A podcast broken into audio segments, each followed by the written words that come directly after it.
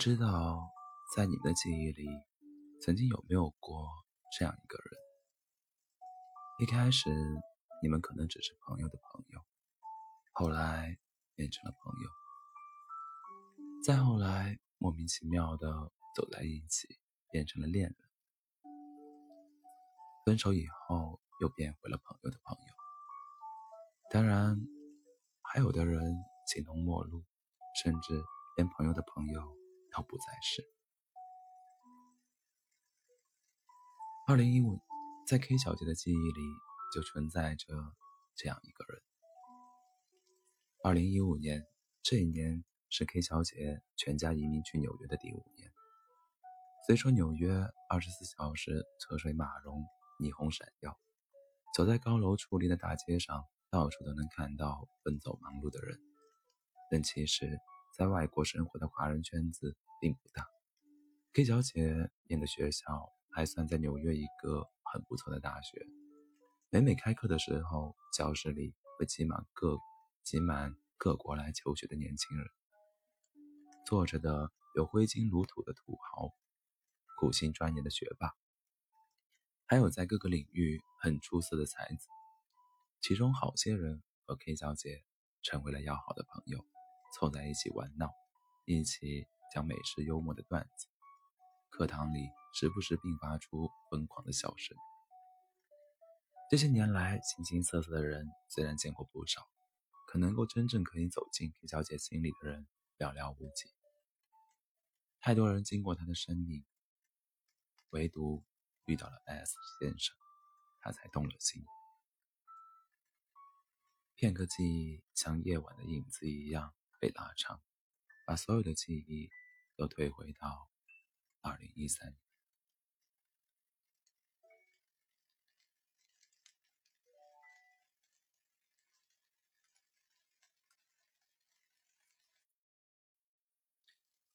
二零一三年的夏天，K 小姐从纽约去巴黎度假，认识了朋友的朋友 S 先生。人们常说，有的时候想念一座城。其实是因为城里住着想念的人。这句话放在 K 小姐身上，放在 K 小姐身上一点都不为过。在以往，一到巴黎这座浪漫的城市，K 小姐会想起夜晚灯光灯光悬疑的埃菲尔铁塔，想起微风徐徐而过的塞纳河畔。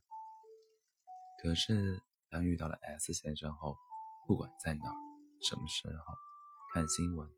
看天气预报，亦或只是旁人不经意的提起“巴黎”这两个字，K 小姐整个人会突然安静下来，脑海里会迅速条件反射出 S 先生的模样。巴黎这座城市已经盛满了 K 小姐所有的爱和温柔的寄托，在 K 小姐心里，S 先生已经成为了巴黎的主角。他们的第一次见面是在朋友为他精心准备的晚餐上。朋友为了欢迎 K 小姐来巴黎，特意把 S 先生和一帮华人朋友邀请过来。同桌的友人大多彼此都认识，兴许两人头一次见面都还是单身，大家都起哄让 K 小姐和 S 先生坐在一起。S 先生也附和着和大家，也附和着大家凑近 K 小姐，耳旁开玩笑的说。K 小姐，你看你单身，我也单身，那咱俩就在一起呗。K 小姐挪了挪靠在桌边的手臂，心里想着：有哪个傻二缺会和这样的人在一起？对付这样的花花公子，礼貌微笑，置之置之不理，就是最合适不过的回应。一阵哄笑之后，同桌的人慢慢的开始聊开了。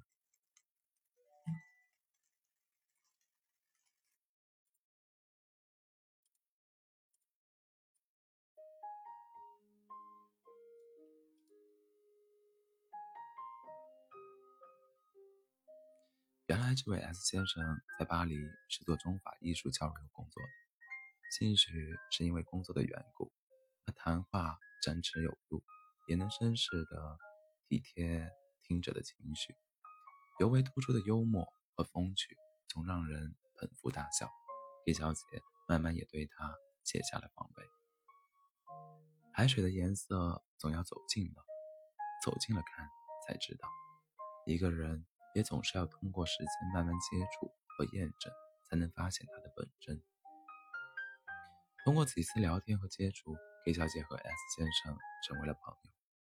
有一天，他约 K 小姐出来吃饭，手里抱着玫瑰。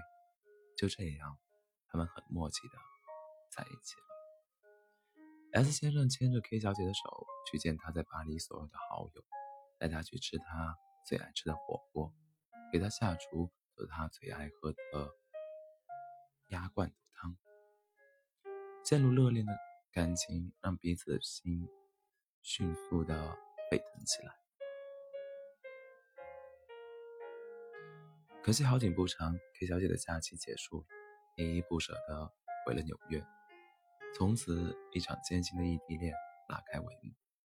这世间的爱情都太难得，异地恋的爱情更是纯粹，不受地域和距离的约束，不掺杂任何世俗，干干净净，简简单单。爱了就是爱，就只是因为爱上的那个人。恰恰在不同的城市而已，没有寸步不离的陪伴，没有双手紧握的温暖，只要两个人的心在一起，比任何事情都重要。从此，纽约和巴黎时差相隔六个小时，长成八个小时，一对长时间触不到的恋人，遇到开心的事情，总会想找个角落打电话给对方，让自己的好心情。通过无线电波，越过千山万水，绕过森林红沟渠，传送到对方的耳朵里。就连看了一场精彩的演出，吃了一块好吃的抹茶蛋糕，都会忍不住想第一时间分享给对方。不开心的时候，虽然没办法第一时间跟彼此倾诉，但事后只要对方一句心疼的话语，一个拥抱的表情，就足以瓦解所有的不快。和委屈，停下来的时候，也总在眺望着远方，望着越过头顶的飞机，想象着远在巴黎的某个角落，对方站在窗前，同样在想念着自己。其实这种日子很煎熬，几乎每一天都在想念，电话、视频和等待中过度过。早已习惯不再早早晚都要道一句早晚安，早已习惯在寒冷的冬天把双手揣在口袋里，早已经习惯心酸的看着街头幸福的情侣勾着脖子脸贴着脸亲昵，早已习惯掐着日子盼着能早日相聚。和所有的异地恋人一样，他们总是在计划着下一次的相见。打开手机日历上，全部都是备注画上的红圈圈。因为太长时间见不到面，总想着把最好的自己再献给最想念的那个他。濒临见面的两个星期前，A 小姐会开始减肥，每天站在衣柜前，会想着到了见面的那一天，该穿什么衣服去见对方，要给对方买什么礼物，制造什么样的惊喜。甚至在启程的前一晚，都会抱着被子，兴奋的睡不着觉。他们在一起的一年半，S 先生来过纽约一次，K 小姐去了巴黎三次，每次一待就是一个月，最短的一次是十天。在一起的时候，总想着拉着对方逛遍自己所在城市的每一个好玩的地方，带对方吃遍在电话里。讨论过的所有好吃。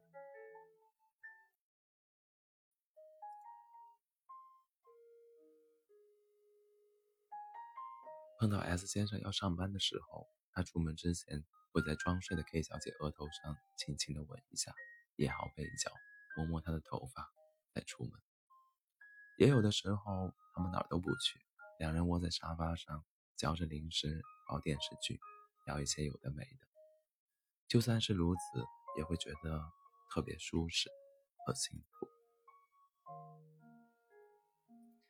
K 小姐和我说，她一直记得他们一起去欧洲旅行的时候，S 先生开着车，他安静的坐在副驾驶上，听他给他们以后的孩子取名字，听他讲述那些过去的事情。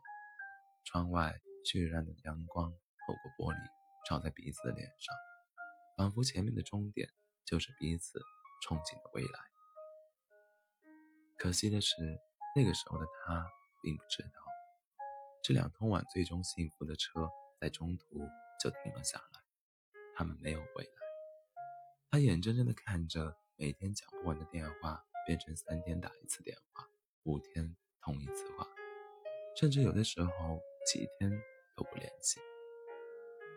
也曾试试图想改变这种情况，但每一次打过去，对方也只是聊聊天气。随便应付几句，就会因为很忙没有时间，便匆匆收线。可是，在这短暂的一生中，我们能馈赠于另一个人的最珍贵，也是最庄重的礼物，其实就是时间而已。巴黎的天气阴晴不定，有的时候看天气预报说巴黎会下雨，打开手机想问他有没有带伞。可是 K 小姐还是忍住了，因为六个小时的时差加深了彼此的距离，更因为怕他说没带，说自己，而自己又无能为力。所有的感觉，对方都无法感知，这就像是我爱你，却没办法给你最想要的陪伴。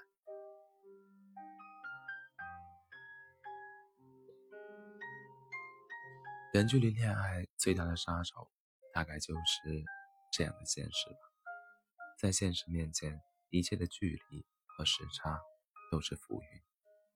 想结束一段远距离恋爱，两个人要好好在一起，就必须要做出选择。做出选择的同时，就必须会有一个人有所牺牲，有所放弃。可现实让他们俩谁也没办法做出牺牲。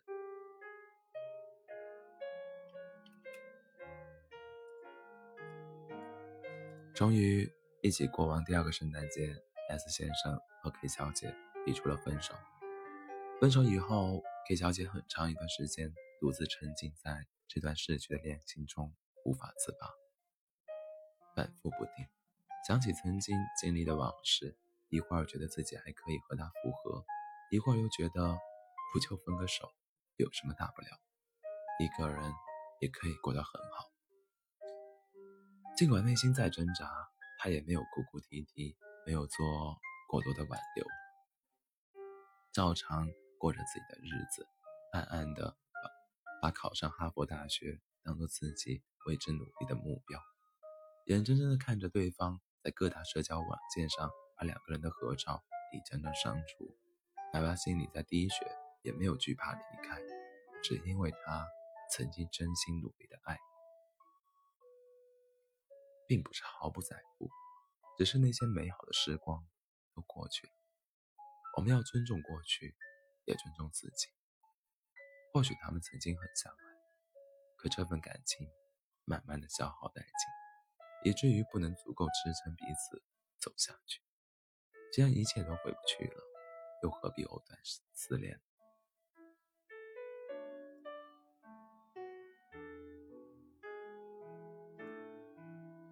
在爱里，曾经那么快乐和幸福，用心努力的爱。然而在离开的时候，我们更要有勇气挥手告别，决绝离开。直到后来，K 小姐跟我讲述他们之间的故事时，她都不知道究竟是什么原因导致他们最终分手。但她知道那些表面上看起来看起来的所有障碍。所有阻碍，家里人的不理解，时间距离和时差，那些冠冕堂皇的理由，只不过是为了掩饰有一方不够爱的事实。不管曾经再美好的爱情，只要其中任何一方真的不再爱了，那么分开就是最大的慷慨，放手更是对自己最好的救赎。救赎。很多人遇到类似的感情问题，也会找我倾诉。他们大多数人曾经倾尽全力的爱过，掏心掏肺的付出过，最后落得分手来收场，多少有些不甘心。很多人在分手之后都会去找原因，会去审视自己的短处，有的人甚至还会不自信，总觉得是因为自己的过错，才让一段恋情走向了终点。